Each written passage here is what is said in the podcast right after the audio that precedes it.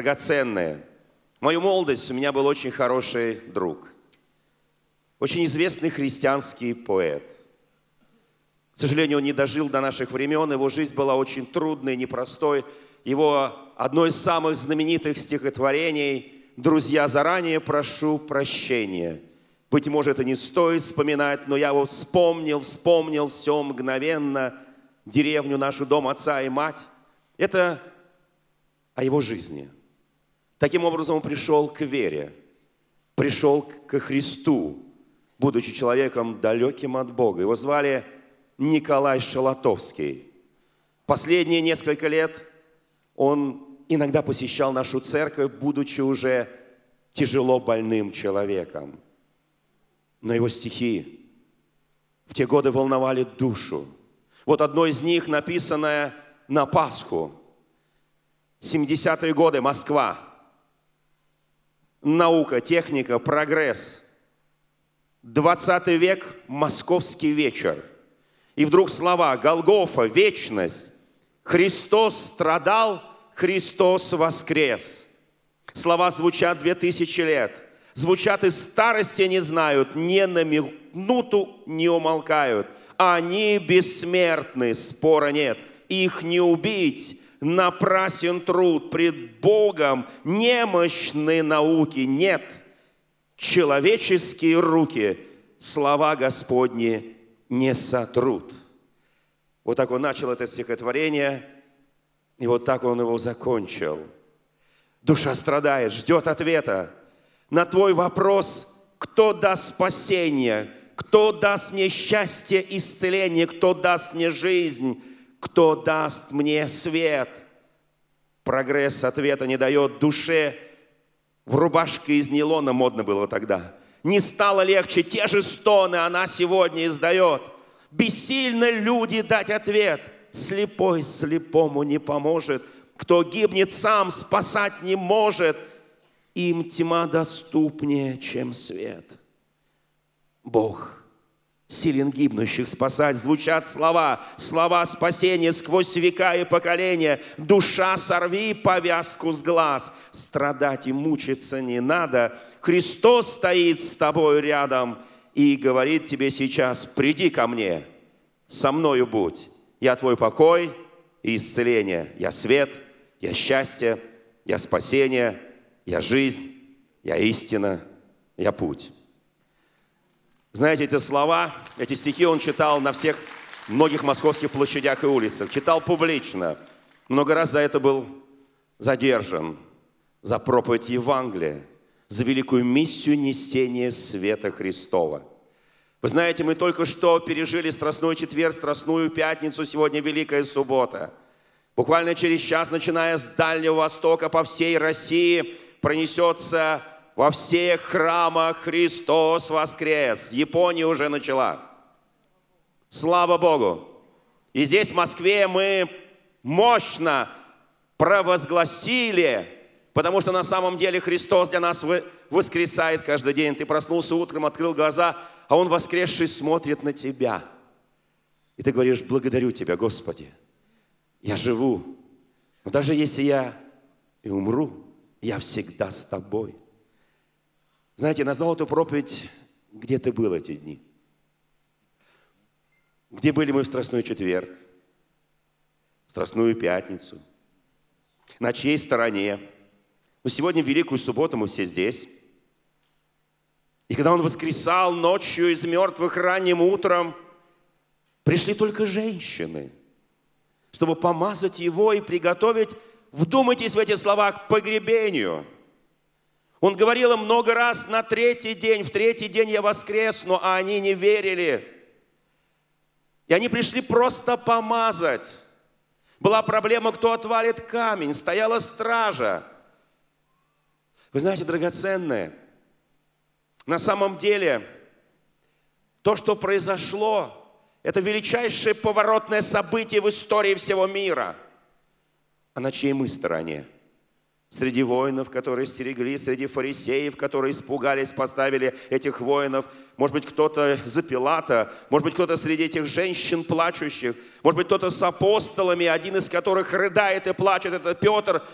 другой уже повесился. Третьи бежали от него. Где мы? Может быть, там, где воскресли святые мертвые и ходили по Иерусалиму, и их многие видели, но мы еще пока не умирали. Или подобно изумленному сотнику, который увидел прославленного Христа на кресте и сказал, воистину, это Сын Божий. Вы знаете, крест, крест он всегда посередине. Он не справа, не слева, он посередине. Эта неделя еще называется крестопоклонной. Кто знает? Крест ставят посреди храма, ему кланяются, его украшают, о нем заботятся, его делают прекрасным. Кто-то жертвует на этот крест, что-то вешает. А настоящий крест, он был страшный, позорный, грубый, тяжелый. А что вокруг? Да, крест соединяет небо и землю, но в нем есть одна горизонтальная перекладина, протянутая вертикаль. Это протянутая к тому, кто на небесах, и к тому, кто на земле. А вот эта горизонтальная перекладина, она протянута к тому, кто впереди, слева, справа, сзади, одесную, и к тем, кто еще не определился, с кем он, где он. Тот настоящий крест был одним из трех крестов. Посередине стоял крест, на котором был распят Иисус Христос, а два слева и справа два разбойника. Евангелист Лука, один из немногих евангелистов, обратил, единственный, кто обратил внимание на некоторые подробности. Один разбойник издевается над Христом, оскорбляет Его, провоцирует Его. Как часто мы ведем, не зная Бога. О, если бы был Бог, я бы не волочил такую жизнь. Если бы был Бог, у меня все было бы по-другому. Ты виноват во всех моих проблемах, ты виноват в моих бедах. А второй тоже разбойник, тоже преступник. Он висел на кресте и говорил, зачем ты это говоришь? Он праведник. Мы с тобой получили по заслугам, а он праведный. Как ты можешь его хулить? И вдруг внезапно с высоты креста прозвучало. Вы знаете, что такое крест? Я понимаю, что никто из здесь не висел на кресте распятом. Хотя в Писании говорится, кто во всех трех Евангелиях, если ты не берешь креста своего и не идешь за Христом, ты недостоин Его, ты не можешь быть учеником Его. Павел говорит, апостол, я каждый день распинаюсь вместе с Ним, я каждый день умираю для Него, чтобы воскреснуть вместе с Ним. Вы знаете, на кресте говорить трудно, потому что у тебя грудная клетка сдавлена, потому что каждое слово доставляет тебе боль, потому что ноги прибиты, руки прибиты, потому что ты можешь сказать только там самые главные слова. Ты не можешь говорить лишних слов. Вот почему в Писании написано, да будут слова наши, ваши, да, да, нет, нет, что сверх того, то от лукавого, когда ты несешь крест. Давайте скажем честно, наша жизнь это и несение креста. Поднимите руку, кто несет свой крест, кто понимает, о чем я говорю. Это крест. Дальше там написано, если кто ради меня не оставит вот это, вот это, вот это, впрочем, и самой жизни, он недостоин меня, это крест. Поэтому, когда ты на кресте, поскольку кто-то скажет, но он же сорос, он распялся за нас, да, но мы сораспялись с ним. И мы несем этот крест, и всегда это больно. И всегда, когда ты хочешь сказать что-то ближнему своему, помни, каждое слово, оно очень важно. И вдруг с креста звучит. Он не стал разговаривать с этим хулителем. Вы знаете, мы часто тратим столько времени. А мог бы сказать, слушай, что ты меня хулишь, разбойник? Я сейчас тебе все расскажу о тебе. Я знаю, кто ты. Я знаю, что ты сделал. Я знаю, сколько крови на твоих руках. Он даже не обращает на него внимания. Мы часто тратим столько внимания на тех людей, которые нас обижают, оскорбляют. Мы часто взрываемся от этого, мы часто паникуем, мы часто эмоционируем. А зачем? Ты же в нем на кресте. А зачем? Нам тратить эти силы, зачем? А тот, который сказал простые слова, помяни меня в царстве Отца Твоего. Мгновенно все меняется, атмосфера креста меняется, атмосфера Голгофа меняется, люди, которые стоят, ничего не понимают, он поворачивается, еле поворачивает голову к этому разбойнику и говорит, ныне же будешь со мною в раю. Послушайте, без покаяния, без крещения, без святого причастия, без исповедания, без посещения храма, вообще без благочестия домашнего, вообще без всего, без каких-то подвигов веры, молитв, без чтения священного писания, ныне будешь со мною в раю. А хулителю не отвечает ничего. Он не стал возмущаться. Он не стал говорить, слушай, ну как ты можешь? Кто поверил слышанному от нас? Так пишет Исаия, кому открылась мышца Господня.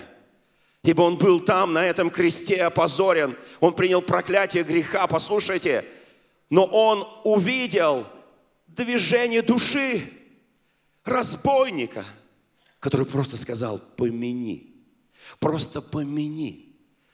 Вы знаете, когда каждый из нас однажды обратился к Нему, и вот наша Пасха, вот наше рождение, когда мы сказали, помяни Господи, помяни меня в Царстве Твоем. И Он говорит, ныне ты будешь со мной. Помните дорогу в Имаус, в этот день воскресения Христова. Два ученика идут в Имаус, они возмущены, что они так было думали, так полагали на него свое основание, а он распят, он умер, он, он в могиле, он в гробе, никакой надежды. Послушайте, и вдруг к ним присоединяется третий. Я не хочу сказать, что эти двое, шедшие в Имаус, разбойники. Я назову так, духовные разбойники. Те висели настоящие разбойники. А эти шли апостолы в этот же день, в день, который он воскрес.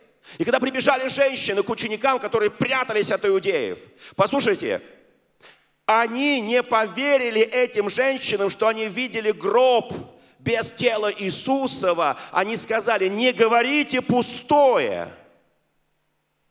И они идут в Имаус. Я их назову два духовных разбойника. И они идут и плачут, и конючат, и говорят, мы надеялись, мы свою жизнь посвятили, мы хотели вот как лучше, а получилось как всегда. Мы так полагались на Него. И вдруг к ним присоединяется третий и начинает говорить из Ветхого Завета, из пророков, из книг великих пророков, из книг великих царей. Он начинает говорить, и вдруг у них загорается сердце. Вы знаете, когда у нас сегодня здесь было пасхальное, вот это вот музыкальное служение, я не знаю, как, как, как многие, но я сидел, у меня сердце просто горело. Даже не потому, что это сделано сильно, а потому что я почувствовал, что Он сошел. И он принял поклонение, прославление, что он здесь. И каждая молитва, которая звучит здесь, она принята им. И эта вера в нас, она становится сильной и дерзновенной, как сегодня нужно церкви христианской, под словом христианской я имею в виду всех, православных католиков, протестантов, евангелистов. Послушайте, нас на самом деле мало. В лучшем случае сегодня 3-4% россиян придут в храмы. Это в лучшем случае, по самой лучшей статистике в ЦИОМ. Это в самом лучшем случае. Другие просто будут дома праздновать. А как наши празднуют, все знают. Послушайте, и я радуюсь, что сегодня Он касается нас, и что наши сердца, как у этих двух духовных, ничего не понимающих людей, которые шли в Эмаус, между прочим, название года, города Эмаус от слова Эммануил, то есть с нами Бог – они шли к Богу, не чувствуя Его. Они шли от Него из Иерусалима, не чувствуя, а Он пристал к ним. И он начал говорить, говорить, говорить, говорить, как очень важно читать Слово, как очень важно молиться, как очень важно общаться, как очень важно быть в домашних группах, в домашних церквях, послушайте, как очень важно приходить в храм Божий, как очень важно слушать Слово Божие, как очень важно учиться говорить и проповедовать Евангелие и нести миссию, особенно сейчас, когда нас обрадовали разными законами. Я не так давно выступал на президентском совете – и в заключение, я, конечно, там нарушил все, что можно нарушить. Я подарил Библию, что не имел права делать. И пригласил на служение всех присутствующих. И сказал, что, уважаемые, оно бы все бы ничего, но вы наступили на самое святое. В храме Божьем мы делаем богослужение. И по домам. Я хочу вас заверить, услышьте меня, пожалуйста, я хочу вас заверить, что мы как собирались по домам, мы будем собираться.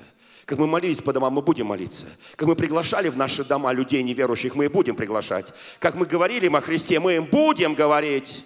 И это не есть акт неповиновения, это есть следование библейской истине, и мы от нее не отвернем. Сегодня нужны люди, у которых загорится сердце, как у тех, которые шли в Эмаус из Иерусалима с нами Бог, они шли. Я хочу, чтобы, наши, чтобы каждый из нас, послушайте, он был облечен силой свыше к служению, чтобы у тебя было слово знания, слово вера, откровение, пророческие действия, чтобы ты видел видение. Послушайте, чтобы ты говорил суть людям, которые мучаются, они нуждаются. И вот это стихотворение Шалатовского «Наука, техника, прогресс», оно ничего не изменило в наше время. Была 90-е годы, 10-е, немного моды о Боге но не желание следовать за Ним по глубине. Так немножко поверхностно. Я очень хочу, чтобы харизма, харизма переводится с греческого два слова, хариз и ма.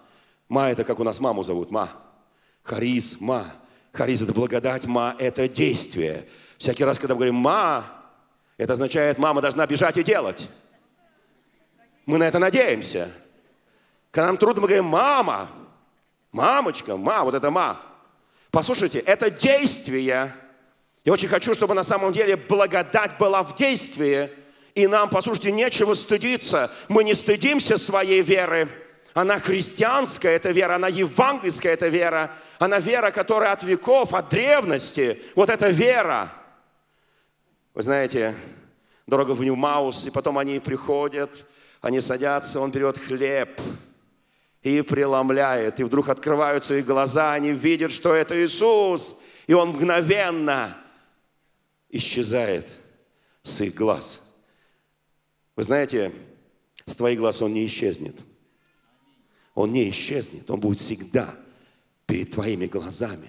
В Священном Писании написано, пишет Давид, я всегда видел перед собою Господа. Я всегда видел перед собою Господа. Моли сейчас Господа в этот великий праздник, чтобы твои глаза были всегда открыты, отверсты, чтобы ты видел всегда перед собою Господа. И говорил, Господь, вот я, на кресте каждое слово – это боль. Все сдавлено, мучение. Самые главные слова, самые главные слова. «Ныне будешь со мною в раю. Прости им, ибо не знают, что творят». Господи, Отче, почему Ты оставил меня? Потому что это его битва. Это распятие происходило во время самой острой политической жизни Израиля и Рима. Решались судьбы Великой империи. Религиозная борьба и политическая борьба. На одной стороне креста Пилат, легионы Рима, великая и ужасная языческая Римская империя. Но она дала покоренным народам – дороги, общественные здания, мир, защиту от врагов, экономическое процветание, культуру. Но на любую угрозу Рим отвечал, выражаясь э, нашим юридическим языком, немножко неадекватно. Было два, два инструмента реакции. Это мощное подавление любого бунта и крест. Крест придумали не евреи. Крест – это изобретение римлян – это было орудие против всех восстающих, против Рима. Виноваты они, не виноваты, мнимая угроза или реальная угроза. Рим приготовил крест. Крест. Вы знаете, когда мы слышим колокольный звон, кому любится колокольный звон? Кто любит колокольный звон? Я люблю колокольный звон. Храм, который у нас будет построен, там обязательно будет колокольный. Я в это верю. Я хочу. Но все думают, что колокола это пришли с Византии, с Греции. Ничего подобного. Колокола пришли в Россию с Европы, с протестантской Европы. Вот откуда у нас колокольный звон-то малиновый. Вот откуда у нас звон-то, который нашу душу бередит. Вот откуда он. И крест у них, и колокольный звон, а по другую сторону креста. Вот это перекладина горизонтальная. А по другую сторону креста иудеи, веровавшие в единого Бога, страстно желающие независимости от Рима, великие цари, великие пророки. Но им был послан Иисус. Они его не узнали. Он причем пошел к ним-то? а потому что Бог не мог забыть и оставить свой народ. Он не мог прийти ни в одно другое государство, царство, империю. Он мог прийти только к своему народу. Но когда он будет оставлять эту землю, он скажет, идите, проповедуйте Евангелие в Иерусалиме, Иудее, Самарии, до края земли, до края земли, всем народам, всем нациям. Слава Богу, что Евангелие в 9, в 10 веке дошло до нас. И даже не важно в какой форме, не важно огнем или мечом, вообще не важно. Важно, что дошло. Слава Богу. Я вас поздравляю, драгоценная. Иначе мы сейчас сидели со всякими перунами, даджбогами, что там еще, ерилами, и кадили бы им в лесах, и прыгали вокруг костров. Слава Богу, что пришло христианство в нашу страну. Бог не мог забыть свой народ – вы знаете, там все смешалось. Иродиане, фарисеи, зилоты, которые вскоре ввергли свой народ в страшную бойню, устроенную Римом. В 70 году нашей эры зилоты подняли восстание. Иерусалим был разрушен. Храм был разрушен. Камня на камне не осталось. Иисус говорил об этом времени. И весь Израиль был рассеян по всему миру. Толпы требовали от Иисуса, чтобы он возглавил восстание против Рима. А он говорил, мое царство не от мира сего, и мой престол выше любого земного престола. Апостолы, ученики, хорошие ученики ждали назначений. Кого первым министром? Кто еще ждет назначений? Кого вторым министром? Кто скажет, не может быть. Может, может. Кто сядет по правую руку? Кто сядет по левую руку, это они говорили о престоле Божьем. Вы знаете, но если уж ты на престол Божий посягаешь, то я же представляю, что ты хочешь на земном. Римляне ждали почитания кесаря на луге, а он ждал креста. Креста. Все вокруг Христа, крест посередине. Он соединяет всех нас. Воскресенье, Пасха, изменило мир, вселенную, дало веру, надежду, любовь, прощение, святость, силу, власть, вечность. Скажи аминь. Что есть несение креста? Что для нас это значит? Вы знаете, значит все. Это значит все, что только может быть в нашей жизни. Вы знаете, еще одно стихотворение. Я его быстро прочту. Николая Шалатовского о Пасхе о страдании Христа, о воскресении. Вы наберите сегодня в интернете Николай Шалатовский. Выучите эти стихотворения. У него их немного на самом деле. Но каждое из них в советское время будоражило умы интеллигенции, чиновников, людей разных, разных классов, разного сословия, будоражили. Эти стихи переписывались. Это крест – сердцевина мира, крест. Ты властелин, ты кесарь, властелин, надменный, сильный, гордый. И ныне пред тобой стоит Христос. Орган пропел пасхальные аккорды. Распять или принять, вот в чем вопрос – все человек звучит, волнуя сердце, а за стеной толпы звериный вой. Ты истину и жизнь предай позорной смерти. Распни его, распни, распни его. Распни его за то, что светом свыше Он осветил стремление людей. За то, что Он любовь и милость к ближним вознес превыше всех идей. Распни его. Он большего не стоит. За то, что свет в его глазах тебе мешает жить. Твою тревожит совесть, внушает пред судом грядущим страх. За то, что за тебя он был обезображен. За то, что он прощал, стеная под венцом. За то, что он тебя не осудил ни разу с презрением плюнь распятому в лицо за то, что за тебя Он предал тени тела смерти и душу положил для блага Твоего за то, что на плевки Твои любовью Он ответил на отмаш плетью стегани Его за то, что Он тебя еще благословляет, за то, что Он не стер земли твои следы за то, что Он тебе спасение предлагает. Расхохочись безумным смехом ты. Перед тобой Христос. Решай, пока не поздно. Ты слышишь крик, Он требует «распни», но знай, что в жизни далеко не просто омыть ладони от Его крови. И прежде, чем стать заодно с толпою, Последний раз взгляни в его глаза. А вдруг и правда есть то царство неземное, лучи которого исходят от него. Но если и тогда в твоем презрении гордом отдашь Христа на муки и позор, то знай, ты не ему, воскресшему из мертвых, а собственной судьбе подпишешь приговор – Христос воскрес. Христос воскрес. Христос воскрес. Дорогие мои, я еще не завершил проповедь. Ну просто я не могу в этот день не говорить этих важных слов. Кто помнит историю, описанную в Евангелии от Матфея, 22 главы, с 15 по 20 стих? Это история о провокации, которую устроили две религиозных партии – против Иисуса Христа. Это партия фарисеев, религиозная партия, и партия иродиан, коллаборационистов. Иродиане, которые от слова «ирод», царь израильский, они служили престолу, они служили Риму. Они были люди, которые как бы израильтяне, но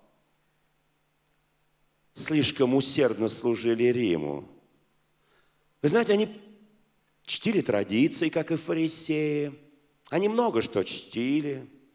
Но вот однажды они договорились.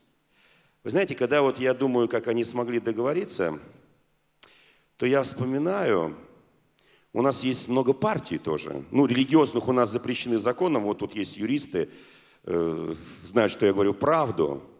Мы даже как в Германии не можем себя назвать христианские демократы.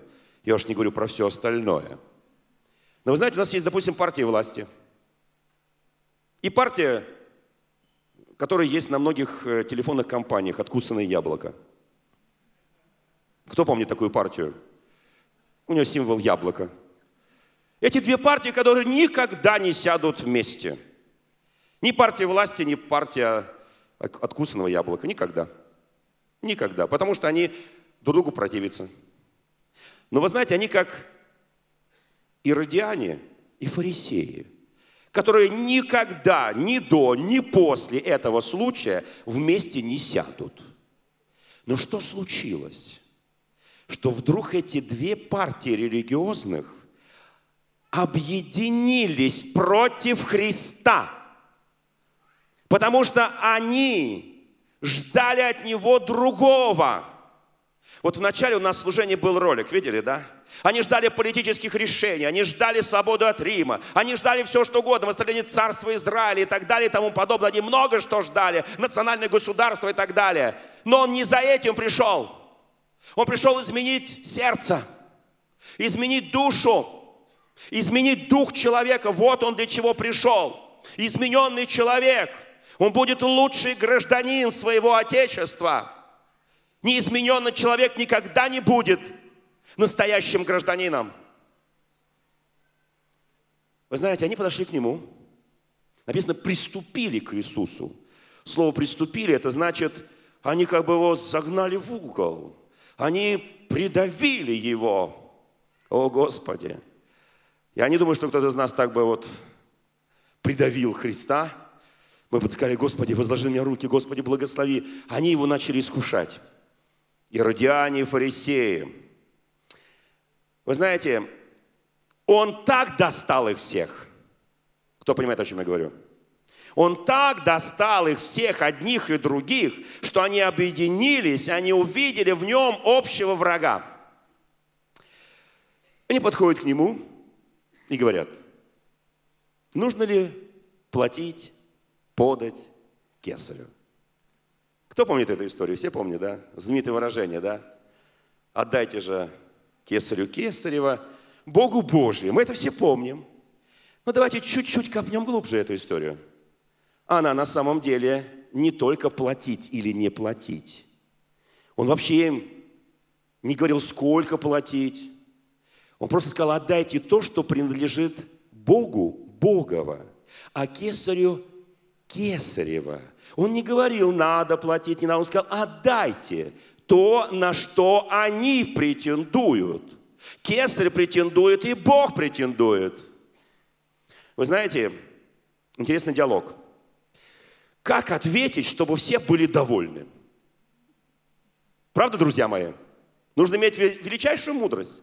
Каждый день, часто нас спрашивают какие-то неудобные вопросы, да? Спрашивают кого-то, поднимите руку, кого спрашивают. И нам очень хочется очень мудро ответить, но всегда иногда не хватает мудрости. Но здесь его просто прижали. Приступили, прижали. Нужно или не нужно? Сказать, что нужно, значит, ты не патриот.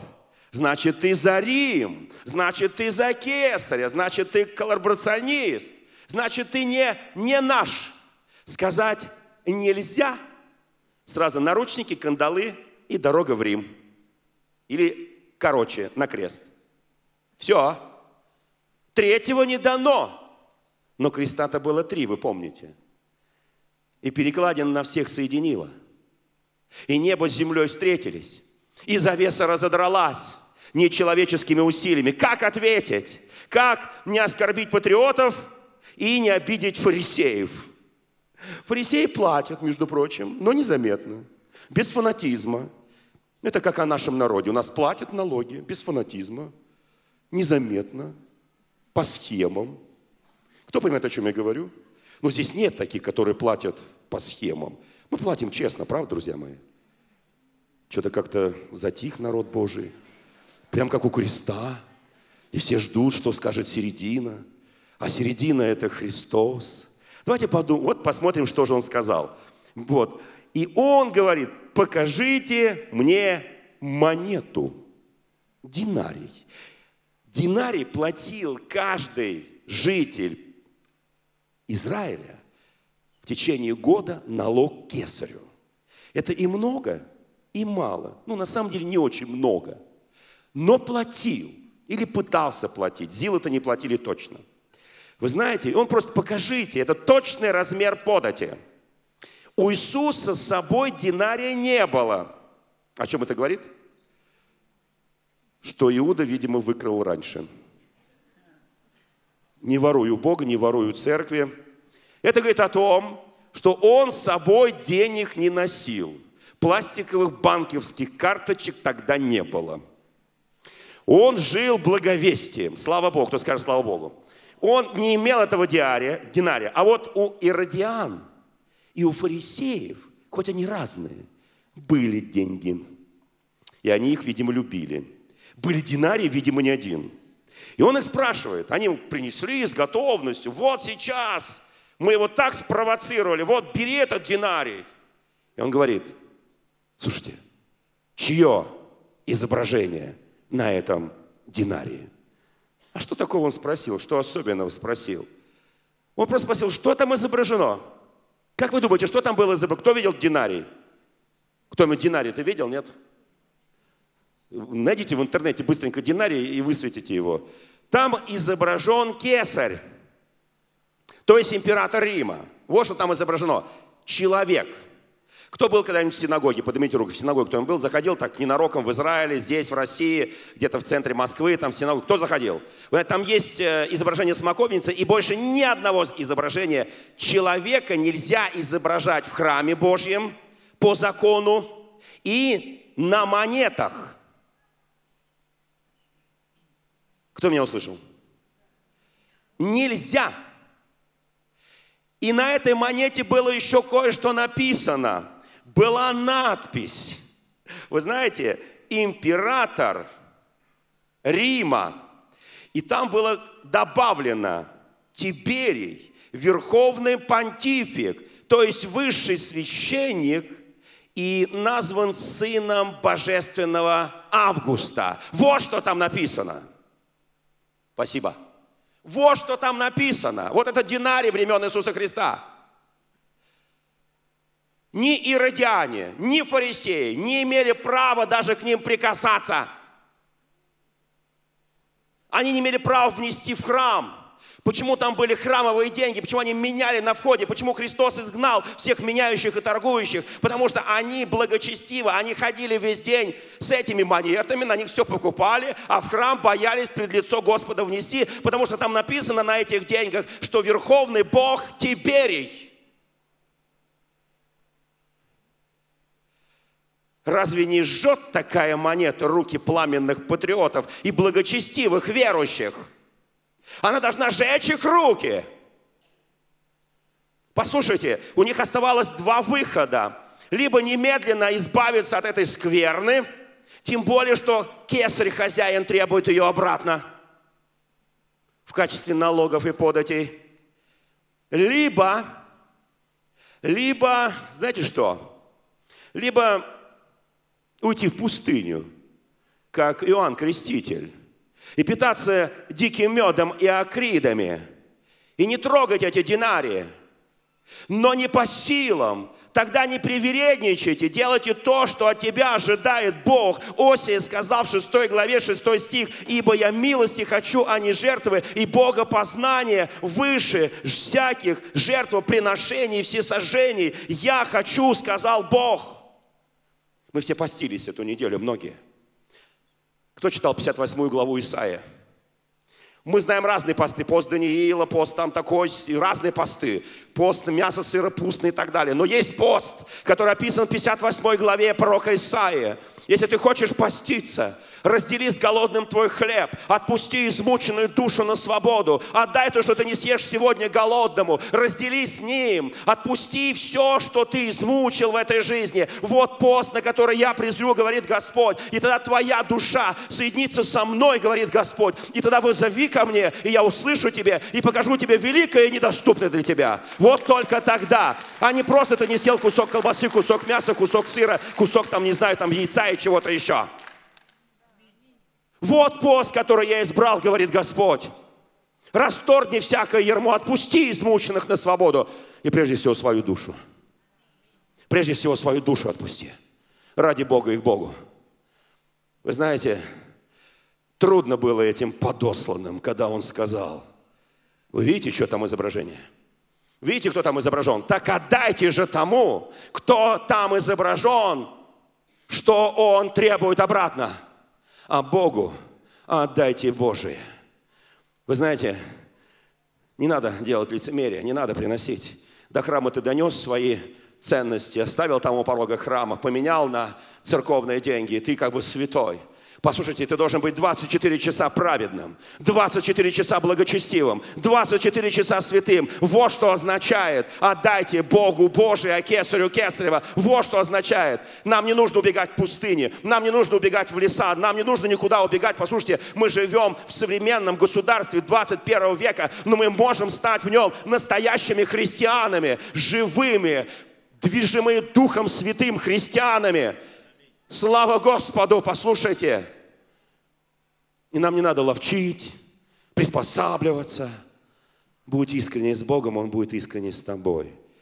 И когда он им сказал, отдайте же кесарю кесаря, Богу Божию, не поэтому они опустили глаза и ушли, а потому что Он показал им сущность Давайте я посмотрю ваши карманы. Давайте я посмотрю ваши карманы. Что вы там носите? Вы, будучи иудеями, вы, будучи иродианами, вы, будучи фарисеями, а, а в Слове Божьем сказано, если праведность, это он говорит нам, христианам, если наша праведность не превзойдет праведности книжников, фарисеев, мы не войдем в Царство Небесное. Они по-своему были праведны, но они носили и возмущались, и они искушали Христа. Я хочу, чтобы Пасха 17 года была разделом для жизни многих из нас, что мы больше не искушали Христа. На чьей ты стороне? С кем ты?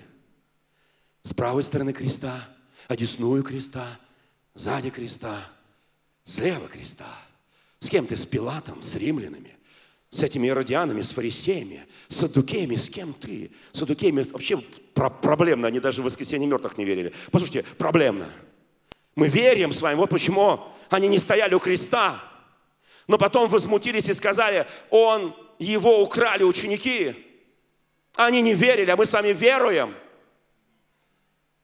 Кто хотел бы, чтобы у тебя было помазание, дерзновение и ревности пред Господом – чтобы ты был исполнен силы Святого Духа, чтобы ты был ревностен в Боге. Послушайте, не просто мы ходим в церковь, не просто мы читаем Евангелие, не просто мы молимся, не просто мы соблюдаем некоторые обычаи, некоторые обряды, празднуем разные праздники, хотя в Священном Писании написано, кто, зачем пишет Галатам, пишет в других посланиях – что, слушайте, вы опять возвращаетесь к этим почитаниям того всего, к этим земным каким-то подтверждениям истины. Бог есть Дух, и поклоняющиеся Ему поклоняются в Духе истине. Я верю, что это время пришло для России. Я верю, что это время пришло для России. Я благодарен моему старому другу Николаю Шлатовскому, что он тогда, в 70-е годы, предвидел, что это время придет. И оно пришло.